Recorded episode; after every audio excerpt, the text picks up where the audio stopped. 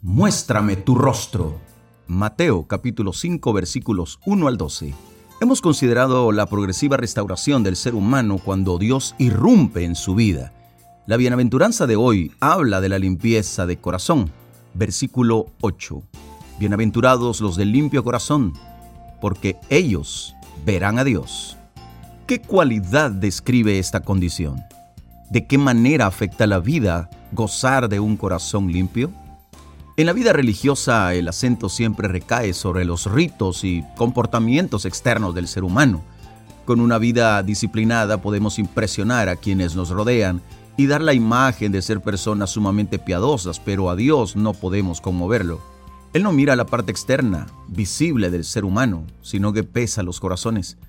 Aquello que está escondido a los ojos de la mayoría de los hombres es lo que mayor valor recibe en el reino. La limpieza de corazón se refiere a las motivaciones y los pensamientos que controlan gran parte de nuestro comportamiento. Es ahí donde se debe cultivar la verdadera santidad. Cristo iba a sorprender a las multitudes hablando de la verdadera espiritualidad definida desde el plano de lo secreto. Donde existía preocupación con el acto del adulterio, Jesús señaló que el origen del mal estaba en una mirada llena de deseos. Mateo 5:29, por tanto, si tu ojo derecho te es ocasión de caer, sácalo y échalo de ti. Pues mejor te es que se pierda uno de tus miembros, sino que todo tu cuerpo sea echado al infierno. Donde lo condenable parecía ser el violento acto de homicidio, identificó como culpable el inocente pensamiento que dio origen a ese crimen. Mateo 5:22, yo os digo que cualquiera que se enoje contra su hermano será culpable de juicio y cualquiera que diga necio a su hermano será culpable ante el concilio y cualquiera que le diga fatuo quedará expuesto al infierno de fuego. La implicación era clara, los actos externos no pueden estar divorciados de los pensamientos secretos del hombre interior. La santidad, que es el resultado de una actitud de sinceridad y pureza, se debe cultivar en el mismo lugar donde radica el mal que afecta al hombre, el corazón. La recompensa enunciada por Jesús es el eco de las palabras del salmista.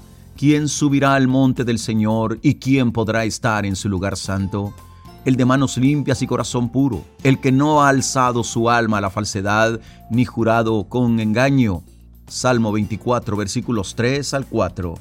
Del mismo modo, el autor de Hebreos exhorta a buscar la paz con todos y la santidad sin la cual nadie verá al Señor. Hebreos 12, 14. Una vida de pureza interior permite ver lo que quienes están sin Cristo no pueden ver, pues el Señor es santo y nadie que vive en un estado de impureza podrá contemplarlo a Él. Las palabras de Cristo nos llaman a una seria reflexión en cuanto a nuestra actitud hacia el pecado.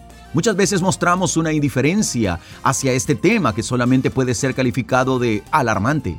La abundancia de reuniones y oraciones no producirán una visitación celestial a menos que nuestro corazón haya sido quebrado por el pecado que nos afecta. Necesitamos volver a escuchar las palabras del profeta Isaías. He aquí, no se ha cortado la mano del Señor para salvar, ni se ha endurecido su oído para oír. Pero vuestras iniquidades han hecho separación entre vosotros y vuestro Dios, y vuestros pecados le han hecho esconder su rostro de vosotros para no escucharos. Isaías 59, versículo 1 y 2. Lo invito a un momento de silencio Dele permiso a Dios para que, por medio de este texto, hable a su corazón. Límpiame, Señor. Examina mis pensamientos y purifica mi corazón. Líbrame de los pecados que me son ocultos. Que así se haga.